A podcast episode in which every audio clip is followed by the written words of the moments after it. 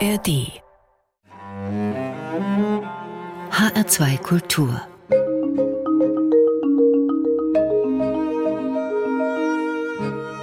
Doppelkopf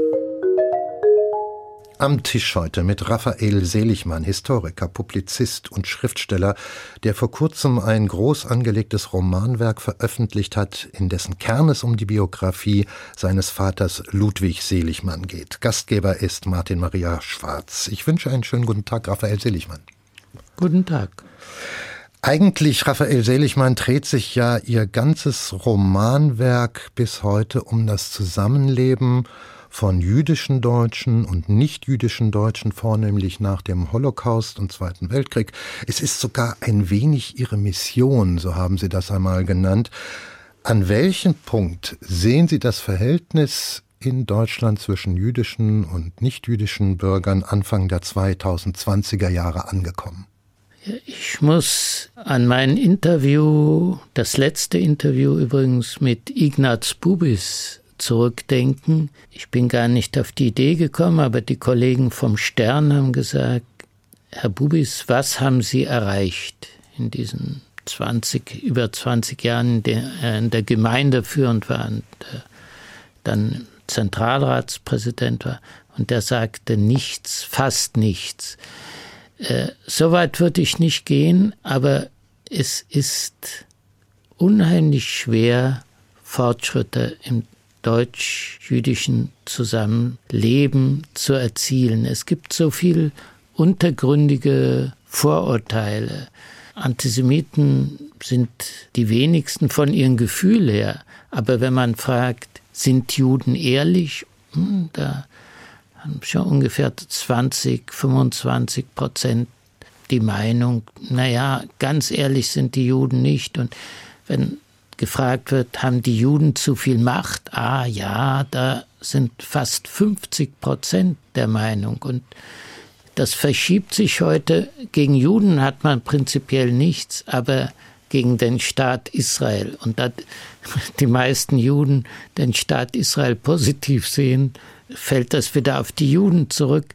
Also diese Normalität, dass man sagt, gut, der ist Jude, genauso wie der ist Protestant oder Katholik, ist bei weitem nicht erreicht. Wir dürfen nicht verzweifeln, im Gegenteil, wir müssen miteinander sprechen. Ich habe mal geschrieben, wir müssen uns streiten wie in der Judenschule. Also nur mit äh, Nettigkeiten kommt man da nicht voraus äh, das voran.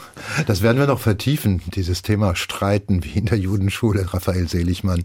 Kann man denn sagen, dass von der Staatsseite her, also von der Bundesrepublik Deutschland und seinen oder ihren Repräsentanten Fehler gemacht worden sind. Ich kann das eigentlich nicht feststellen, zumindest was ich erinnere, war von Seiten der Regierenden und anderen Repräsentanten, ob des Staates oder der Länder oder der Kommunen, eigentlich immer jederzeit die Bereitschaft entschlossen zu handeln, wenn es ja, antisemitische Tendenzen, Äußerungen oder Übergriffe gibt, zumindest mit Worten zu, halten, äh, zu handeln. Wie sehen Sie das?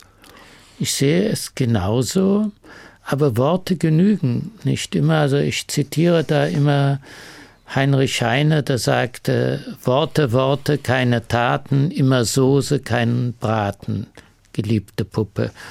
Äh, es braucht auch hin und wieder klare Taten. Also wenn es ein Gesetz gegen Volksverhetzung gibt, dann muss ich das gefälligst auch ein, äh, anwenden. Und wenn Leute durch die Straßen marschieren und äh, schreien Jude, Jude, feiges Schwein, komm heraus und kämpf allein oder Juden ins Gas und die Polizei steht daneben und unternimmt nichts.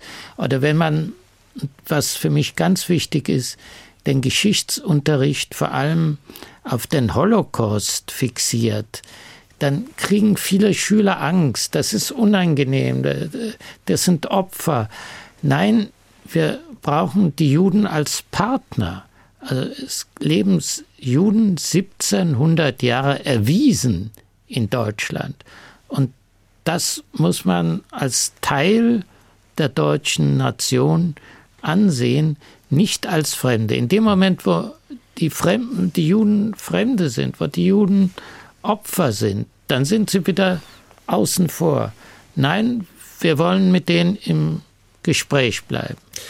Die 15. Dokumenta in Kassel hat das ganze Thema wieder und mit großem Aplomb nach oben gespült durch Kunstwerke. Das haben die meisten alle mitbekommen, durch Kunstwerke, die als antisemitisch und oder anti-israelisch identifiziert worden sind, ausgewählt durch das indonesische Künstlerkollektiv Ruan Grupa. Raphael Seligmann, gemessen am Reizreaktionsmechanismus, gemessen an dem Aufschrei, den es in der Bevölkerung, auch in den Medien dazu gegeben hat, könnte man sagen, dass das Abwehrsystem in Deutschland intakt ist, gemessen daran, dass es ja letzten Endes deutsche Kulturträger sind, die aus welchen Gründen auch immer das zugelassen haben, dass solche Positionen auf deutschem Terrain gezeigt werden können, könnte man aber auch Zweifel bekommen. Sie haben sehr heftig darauf reagiert.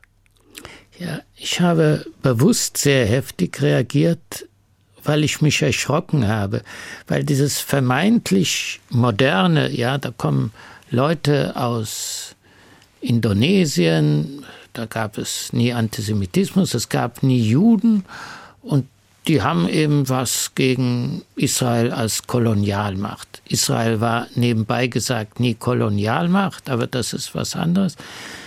Und dann habe ich mir da die Kritik angesehen und die Auseinandersetzung, was war auf diesem Wimpelbild zu sehen, unter anderem der habgierige Jude und die Judensau, also die Juden als Schwein. Und wenn man dann zurückguckt und sieht, äh, vor 100 Jahren wurde Reichsaußenminister Walter Rathenau ermordet, der Jude war, und die Mörder schrien schon vorher, Jahre vorher schon, Schlag tot den Walter Rathenau, die gottverdammte Judensau. Und dann gehen wir nochmal einige hundert Jahre zurück ins 13. Jahrhundert und da gab es die Judensau an den Kirchen, das Relief von Juden. Ein Mann, der zum Judentum konvertiert ist, ein Herr Düllmann, der hat sich davon beleidigt gefühlt. Dann gab es ein Verfahren vor dem Bundesgerichtshof. Ich muss mal ganz kurz unsere Hörerinnen und Hörer orientieren. Es geht um die Reliefdarstellung am, äh, an der Wittenberger Stadtkirche am Portal, relativ weit oben angebracht, wo halt eben diese als Judensau titulierte Darstellung zu sehen ist, nur damit alle genau. auf demselben Stand sind. Und zwar nicht nur in Wittenberg, sondern in Nürnberg, in Köln, in Regensburg, in drei Dutzend Städten. Und dann sagen die Richter, ja, wenn nur die Judensau dieses Relief dasteht, das ist äh, natürlich ein Schandmal. Aber wenn eine kleine Erklärungstafel äh, drunter steht, äh, das ist Antisemit, äh, antisemitisch, dann ist es ein Mahnmal. Dennoch. Und ich finde, solche hetzerische Reliefs, solche äh, vor, vor Hunderten von Jahren, solche moderne Gemälde, die die Juden eben als Schwein, als verächtliches Wesen darstellen, die gehören weg. Die Mahnmäler ins Museum und äh, die Gemälde in Kassel von mir aus auf dem Misthaufen. Also es kommt ja jetzt nicht so, Sie haben das Urteil vom Bundesgerichtshof an, angesprochen, das ist also abschlägig beurteilt worden. Dieses Relief bleibt dran mit der Erklärtafel. Das ist das, was man heute unter Kontextualisierung versteht, indem man versucht, das Ganze auszugleichen durch äh, Schrifttafeln, die auf das Kritische an diesen Darstellungen hinweisen. Aber wenn diese Skulptur komplett entfernt würde, Raphael Seligmann, dann, dann hätten wir ja, dann, dann, dann wäre das ja ein Teil der Cancel Culture. Also wegnehmen, was jetzt gerade äh, dem Zeitgeist oder generell nicht gefällt. Und damit wären wir ja wieder bei Handlungsmaximen, die in der NS-Zeit sehr stark gepflegt worden ja. sind. Nur ist es so, wenn etwas nicht in der Vergangenheit, beispielsweise Sklaverei oder die Römer verfolgen die Juden und auf dem Titusbogen ist es abgebildet. Natürlich soll das bleiben als historisches Zeugnis. Aber wenn ich sehe, dass etwas seit Jahrhunderten Gift versprüht, das Relief der Judensau. Es ist nicht so, dass das durch Luther entstanden ist, sondern im Gegenteil. Das hat auch Luther verhetzt. Das stand schon Jahrhunderte vor Luther da. Dann muss man sagen, nicht zerstören, aber ins Museum. Wenn etwas weiterhin schadet, wenn etwas weiterhin die Menschenwürde verletzt, wie es im Grundgesetz heißt, die, soll, die Menschenwürde soll ja erhalten bleiben, dann finde ich, ist der Zeitpunkt gekommen, dass man es nicht leichtfertig nach einigen Bemerkungen, sondern wenn so eine Darstellung besteht und weiter schadet, weiter verhetzt, dann soll sie erklärend in ein Museum kommen. Wir spielen einen ersten Musiktitel, den Sie sich gewünscht haben, Raphael Seligmann, und der führt uns dann zum nächsten Thema, und das ist die Biografie Ihres Vaters, Ludwig Seligmann, eine Romanbiografie, die sich beim Schreiben dann fast zu einer Familienbiografie ausgedehnt hat. Der dritte und letzte Teil, der Anfang des Jahres 2022 erschienen ist. Der berührt die 50er bis Mitte 70er Jahre in Deutschland. Ja, und da kommt dann für Sie diese Musik ins Spiel, Satisfaction von den Rolling Stones. Warum? Ja, das wirkte auf mich befreiend. Also meine Eltern waren Juden, waren genauso große Spießer wie die Nichtjuden alles Sexuelle wurde tabuisiert. Komischerweise haben sich die Leute damals auch vermehrt. Und plötzlich gibt es Typen aus England, die drauf pfeifen, die sogar noch provozieren. Und später gab es Literatur, die sich darüber lustig machte. Also für mich wirkten die Rolling Stones und gerade der Titel Satisfaction wie eine Befreiung.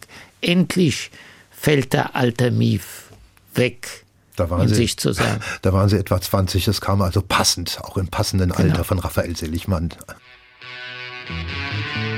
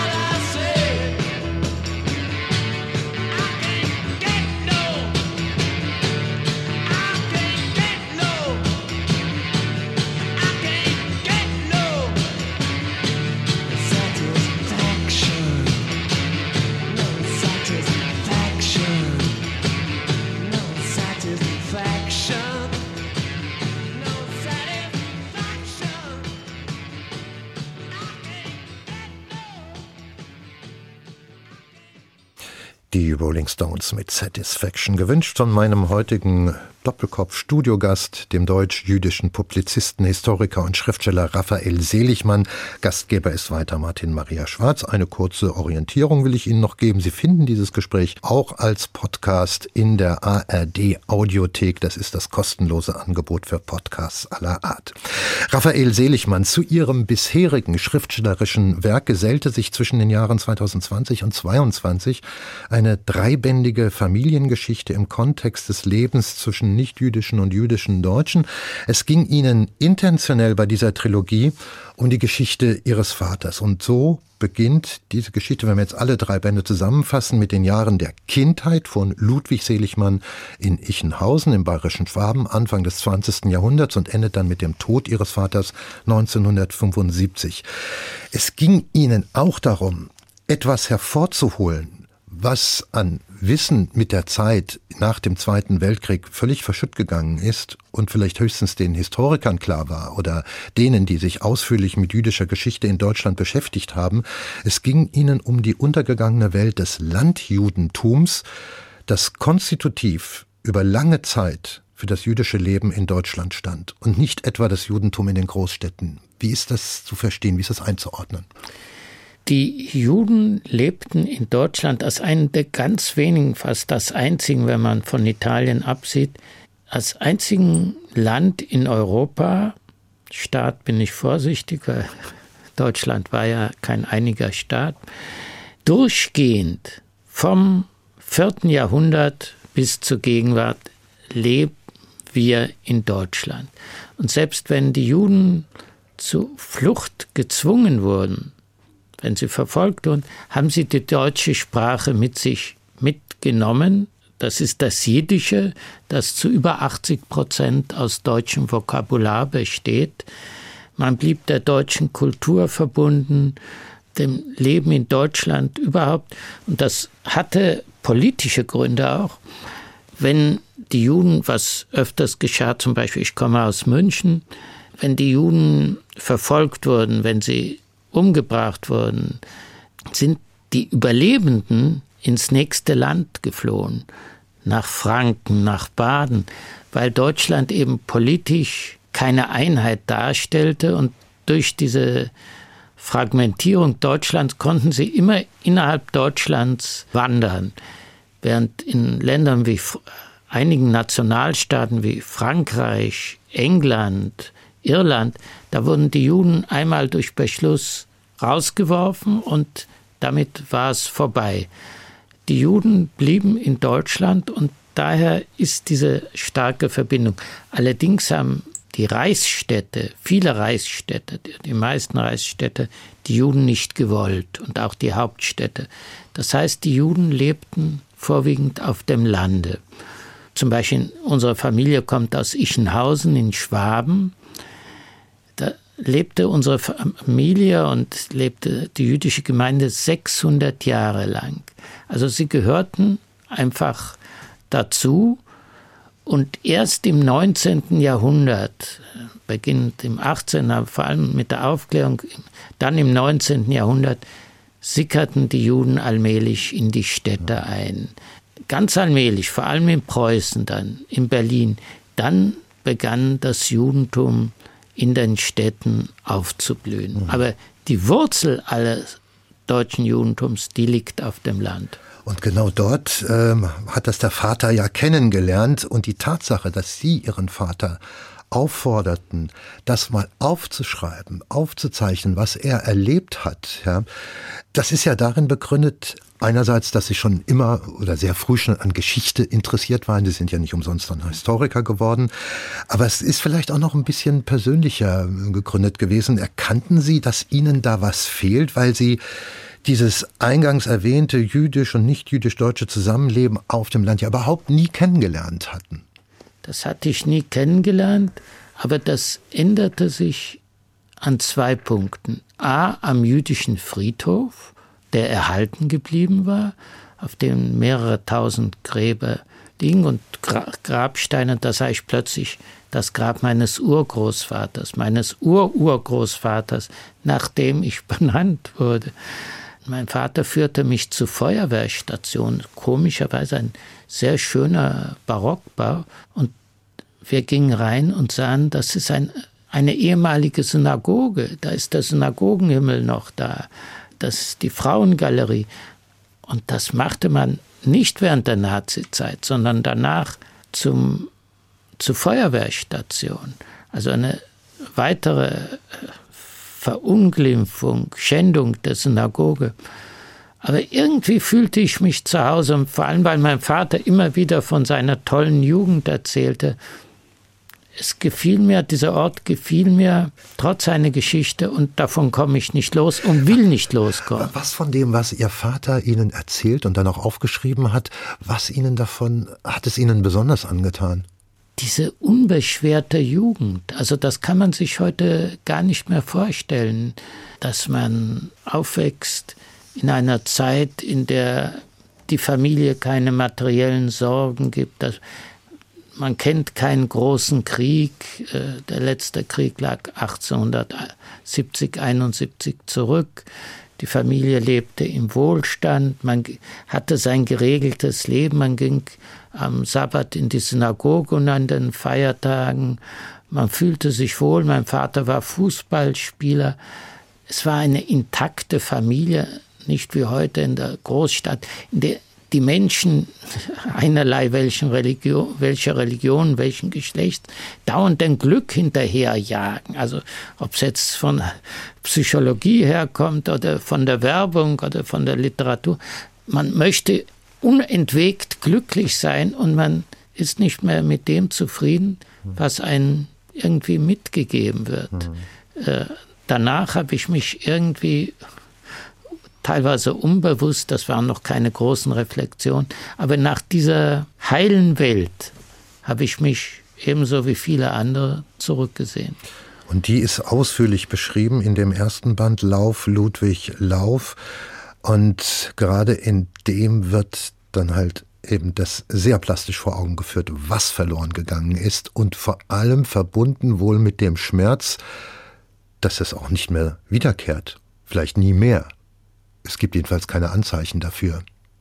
Also schon gar nicht auf dem Land, das haben Sie ja, ja. selber in Ichenhausen nach einem weiteren, nach weiteren Besuchen, unter anderem im Frühjahr 2022 festgestellt. Ja, also als erstes die jüdische Gemeinde wurde, man kann es nicht anders sagen, hälftig zur Flucht und die andere Hälfte zur Ermordung getrieben. 1942 wurden die letzten 220 Juden Ichenhausens in den Osten deportiert, keiner überlebte. Es gab Freunde meines Vaters, die sagten, ab Ende der 50er Jahre, als unsere Familie nach Deutschland zurückkehrte aus Israel, wohne wieder in Ichenhausen, das brachte er nicht fertig.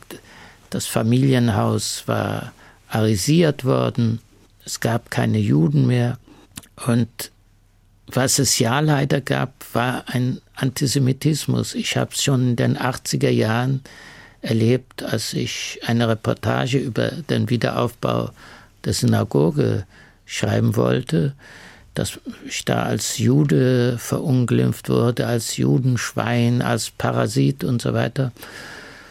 Und das Zweite, als wir 2019 werde ich angerufen von der Presse und äh, mir wird mitgeteilt, wissen Sie überhaupt, wer Ehrenbürger Ichenhausens ist? Und ich sage, ja, wenn Sie es so sagen, dann muss es wohl irgendein Nazi sein. Und dann sagte mir der Redakteur, nein, es war nicht irgendeiner, es war er selbst. Also man muss sich vorstellen, im Jahre 2019 ist Adolf Hitler noch Ehrenbürger Ichenhausens gewesen. Und dann brach die Diskussion aus äh, ja, postmortem, nach dem Tod und können wir, aber nachdem ich und einige andere journalistische Kollegen, die keine Juden sind, darauf gedrungen haben, gab es im gleichen Jahr, im gleichen Monat einen einstimmigen Beschluss des Stadtrates, Hitler ist kein Ehrenbürger Ichenhausens mehr. Spät kam es, aber es kam. Jedenfalls Ihr Vater hat das nicht miterlebt.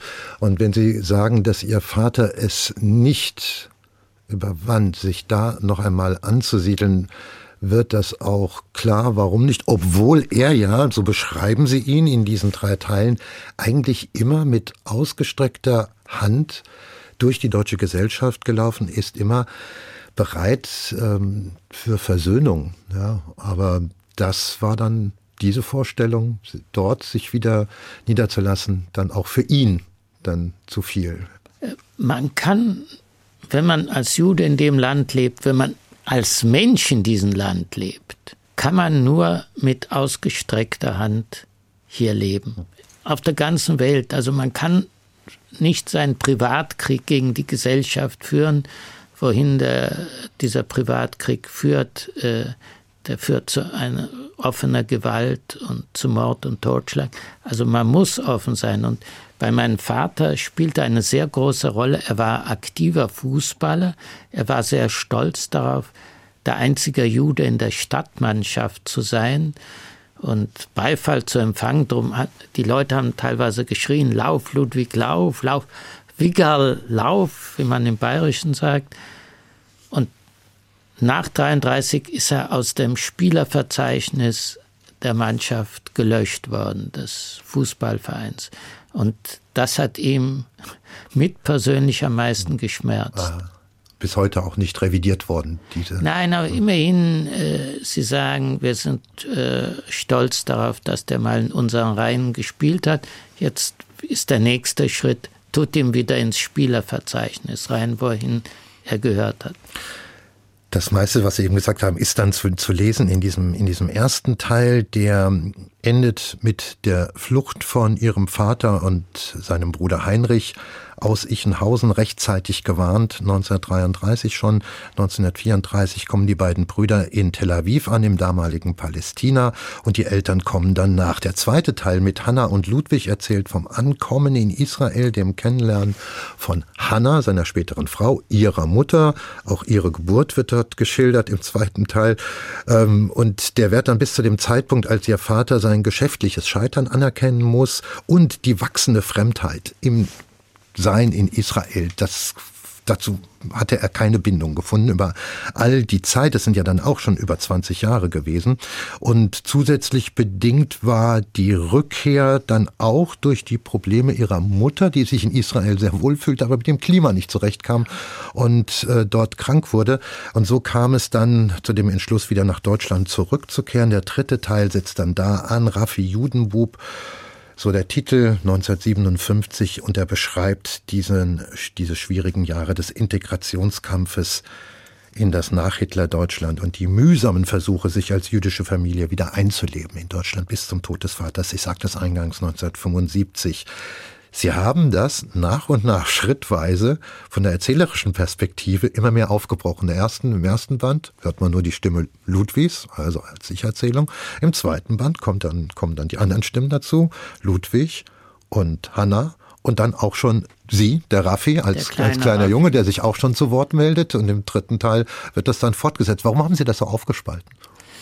Ich wollte das Leben meines Vaters zunächst nur aus seiner Perspektive schildern. Als er 1940 meine Mutter kennenlernte und als ich das beschrieb, wurde mir klar, so geht das nicht, weil mein Vater war ein robuster Optimist, ein lebensfroher Mensch, ein sinnlicher Mensch, ein leichtsinniger Mann.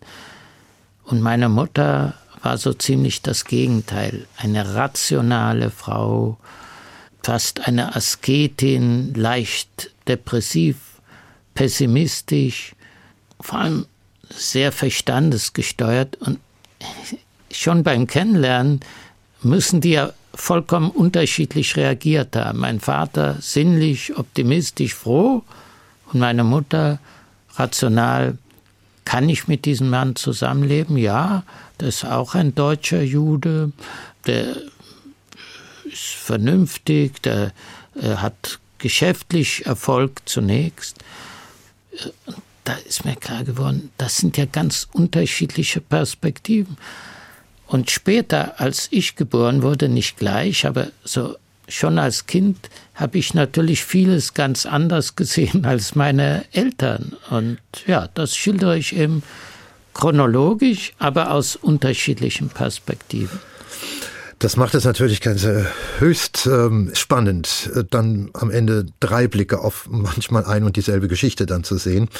Ähm, ich möchte noch mal so zwei, drei Aspekte hervorheben, so aus dem Gesamtwerk. Das eine, das können wir vielleicht etwas kürzer abhandeln. Es ist das, was ich beschrieben habe. Ihr Vater kommt nicht klar in Tel Aviv, in dem dann neu gegründeten Staat Israel nach 1948, weder geschäftlich noch mental. Und er bekommt dann auch einen Spitz- und Spottnamen verpasst, weswegen das Ganze ja auch repräsentativ steht für so viele ja. aus Deutschland nach Palästina gekommene Juden, die da nicht klarkamen. Jeckes. Ja, Jeckes, was das eigentlich bedeutet, also weiß man, das sind deutsche Juden. Woher der Wortstamm kommt, weiß man nicht. Die einen sagen, weil die Jeckes auch bei größter Hitze ihre Jacken trugen, die anderen sagen, weil sie so dumm waren wie die Jecken und die Dritten sagen, das ist eine hebräische Abkürzung, die bedeutet ein Jude, der schwer vom Begriff ist.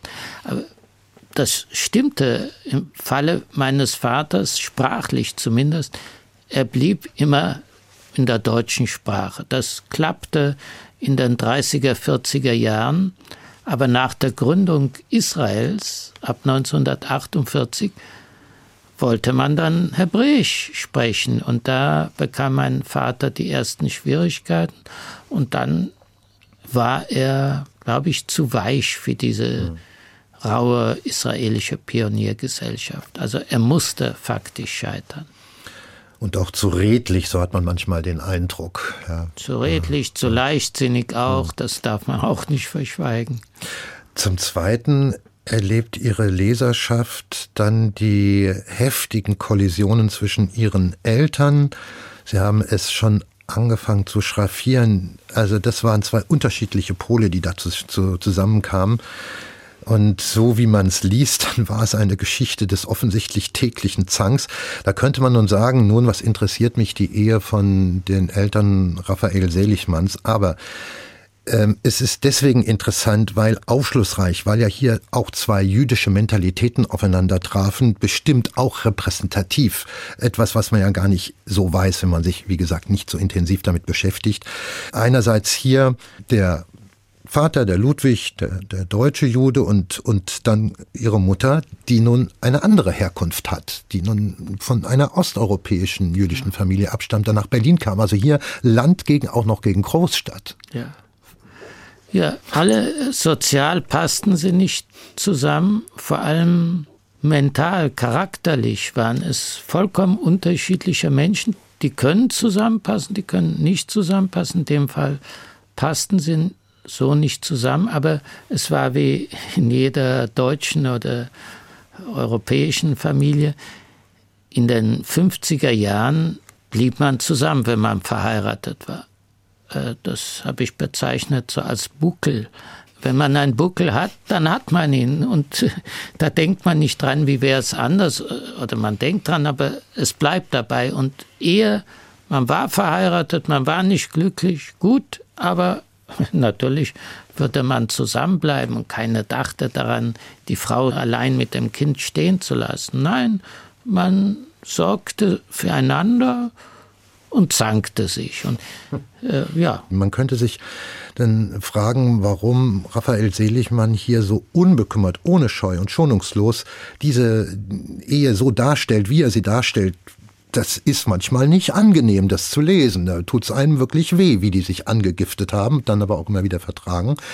Aber darin kommt ja was zum Tragen, was über der Geschichte steht, nämlich eine ganz andere Disposition zum Thema Streit in der jüdischen Kultur, auch in der deutsch-jüdischen Kultur im Vergleich zur nicht-jüdisch-deutschen Kultur.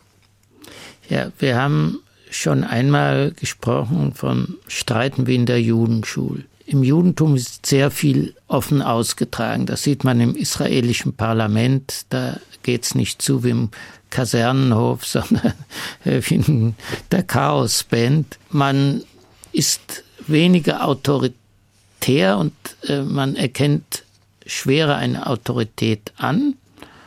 Man spricht alles aus, weil die Konflikte gibt es in jeder Beziehung, in jeder Ehe. Die Frage ist, warte ich so lang, bis, bis der Kessel explodiert oder lasse ich schon vorher das Ventil des Streits zu? Das ist das eine. Das zweite ist, diesen Streit zu schildern, diese Konflikte zu schildern, tut ein beim Schreiben weh. Aber würde ich das mit der Soße des Wohlgefälligen verdecken, dann wäre ich nicht bei der Wahrheit. Dann wäre es nicht mehr meine Geschichte. Ich will eine wahre Geschichte schreiben. Nur das befriedigt mich. Welche Rolle spielt es dabei, dass Sie die ersten zehn Lebensjahre in Israel verbracht haben? Denn die Leser erleben Raphael Seligmann auch sich selbst gegenüber in der Selbstbeschreibung auch als relativ schonungslos und da wird auch nichts schön geredet. Der ist nicht nur ein freundlicher Bub, dieser Raffi-Judenbub in der Selbsterzählung und wir äh, erleben ihn auch als einen extrem kompromisslos wehrhaften Jungen und Jugendlichen und auch jungen Erwachsenen. Welche Rolle spielen dabei die, diese zehn Jahre, die Sie mit Ihren Eltern noch in Tel Aviv lebten? Was die Eltern waren, das war nicht die Hauptsache. Die Hauptsache war in der Schule. Und wir wurden zu Selbstbewusstsein und zu Mut und zu Ehrlichkeit erzogen. Also in Israel gehen Männer und Frauen mit 18 zum Militär. Und da, da musst du auch mental dazu bereit sein. Du kannst dich nicht in ein Büro oder in eine Kaserne reinsetzen, sondern du musst mental bereit sein, notfalls dein Leben für die Gemeinschaft herzugeben. Diese Bereitschaft, zunächst mal ehrlich zu sein, mutig zu sein, deine Meinung zu äußern, die hat mir in meinem Leben oft geholfen, oft auch geschadet, dass man sagt, ach, sie mit ihrer Kritik oder muss das immer sein, dass sie immer, sagte sogar meine Mutter, die in der Diaspora in Deutschland groß geworden ist, zu meinen ersten Romanen, ja, es stimmt schon, aber gerade weil du die Wahrheit schreibst, solltest du sie verschweigen. Nein, äh, ich habe ja nur ein Leben und in diesem ein Leben kann ich die Wahrheit aussprechen und soll ich die Wahrheit aussprechen, dann wird mir leichter ums Herz. Genau, das ist, glaube ich, wichtig, was Sie da sagen, weil es braucht, so habe ich mir überlegt, eine große innere Freiheit, das so darzustellen. Ich weiß nicht, ob das mit einer anderen Sozialisation, mit einer klassisch westlichen Sozialisation so leicht möglich wäre, wie es Ihnen hier gefallen ist, auch wenn Sie dabei manchmal Ihre Mühe hatten, das alles niederzuschreiben. Aber es ist schon ein, ein, ein wichtiger, ein wichtiger Teil, auch äh, weil wir den Raffia durchaus also prügelnd erleben, immer wieder. Auch sogar mit dem Vater. Da, das wird hier in einer Weise beschrieben, dass man fast mit, mitten im Gefecht steht. Ja, es hat mir wehgetan, mich mit meinem Vater auseinanderzusetzen, aber uns wurde immer beigebracht in der Schule, das war sozusagen die israelische DNA, wenn dich einer angreift, wehr dich. Als ich mich von meinem Vater schon in der Pubertät angegriffen fühlte, zu Unrecht angegriffen fühlte, habe ich mich gewehrt. Aber das war einmal und das hat mir mhm. furchtbar wehgetan, habe ich auch beschrieben, das gehört zur Wahrheit. Aber wo ich mich wirklich durchraufen musste, das war in der Lehre, das war in der Schule. Da wird man geschlagen, ja, und dann kannst du dastehen und heulen, dann bist du die Heulsuse. Oder du kannst dich wehren, du kannst zurückschlagen, dann gehörst du dazu. Wir machen einen zweiten Musiktitel, den Sie sich gewünscht haben, Raphael Seligmann. Jetzt hören wir die israelische Volkssängerin Chava Alberstein mit Donna Donna. Welche Bedeutung hat dieses Lied für Sie? Das sind die europäischen Wurzeln. Das, Sie sagen, eine israelische Volkssängerin, sie kam aus Polen und singt in diesem Lied auf Jiddisch.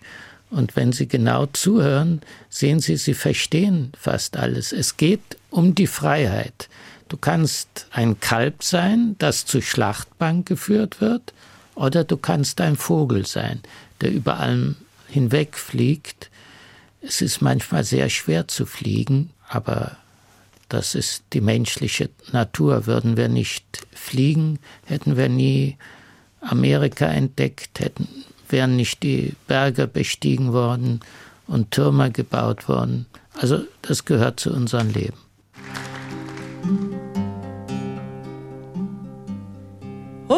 Dem Viertel liegt das Kälber, liegt gebunden mit der Strick. Hoch in Himmel flieht das Schwärme, freit sich, dreht sich hin und zurück. Lacht der Wind in die Korn, lacht und lacht und lacht. Lacht er auf patoga er ganzen mit a halbe nach dona dona dona dona dona dona dona dona dona dona dona dona dona dona dona dona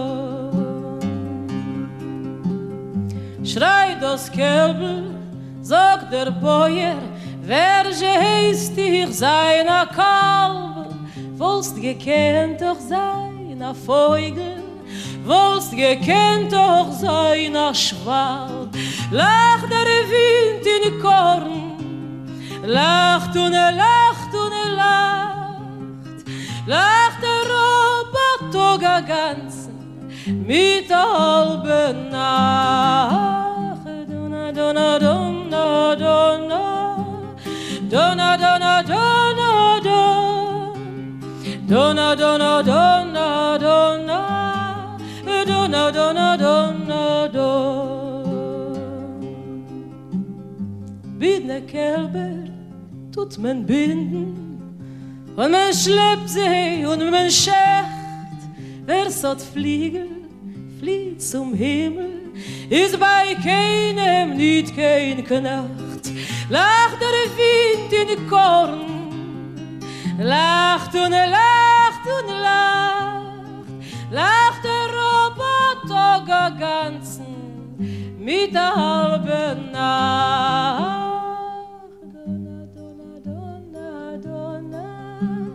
Donna, donna, donna, donna, donna, donna, donna, donna, donna, donna, donna, donna, dona dona dona dona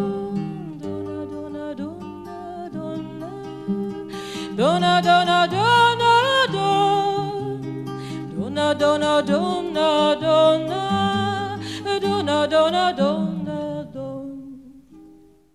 Chava Alberstein hörten wir mit Donna Donna gewünscht von meinem heutigen Doppelkopfgast Raphael Seligmann, dem deutsch-jüdischen Schriftsteller und Historiker und Kolumnist und Publizist. Sie wollten noch was dazu sagen zu diesem Lied? Ja, wenn ich das Lied höre, dann ist mir zum Weinen zumute, weil das repräsentierte die Kultur Osteuropas. Also in jiddischer Sprache, also in deutsch-jiddischer Sprache, jeder kann es verstehen und diese Kultur ist untergegangen, rettungslos, physisch vernichtet. Es gibt heute so gut wie keine Juden mehr in Polen, in Tschechien, in der Slowakei.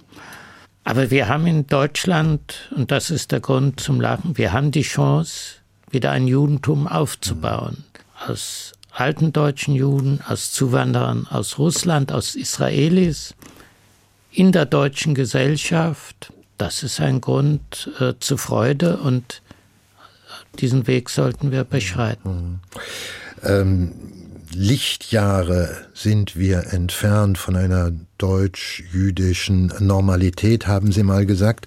Ich habe über diesen Satz nachgedacht und stellte fest, ja, wahrscheinlich hat Raphael Seligmann recht, wenn ich allein nur sehe und erfahre, dass jüdische Fest- und Feiertage hierzulande immer wieder neu erklärt werden müssen, dann in den Medien, so als wären das Rituale fremder Bevölkerungsgruppen, dann äh, unterstreicht das das, was Sie sagten. Da ist eine Kluft allein nur auch in der, in der Kenntnis der, des Lebens von Juden hier und was, welche Bedeutung diese Feiertage ja haben.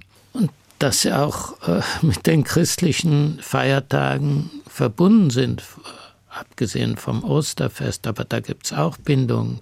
Man sieht es ja auch an der deutschen Sprache, also man wünscht sich einen guten Rutsch, das kommt vom hebräischen Rosh, Rosh Hashanah, das ist, Rosh Hashanah ist Neujahr.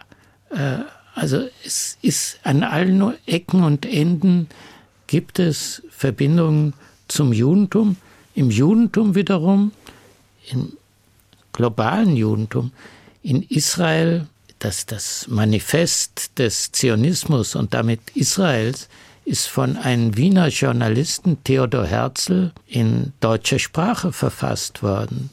Das ist Alt-Neuland und der Judenstaat. Das sind äh, Romane.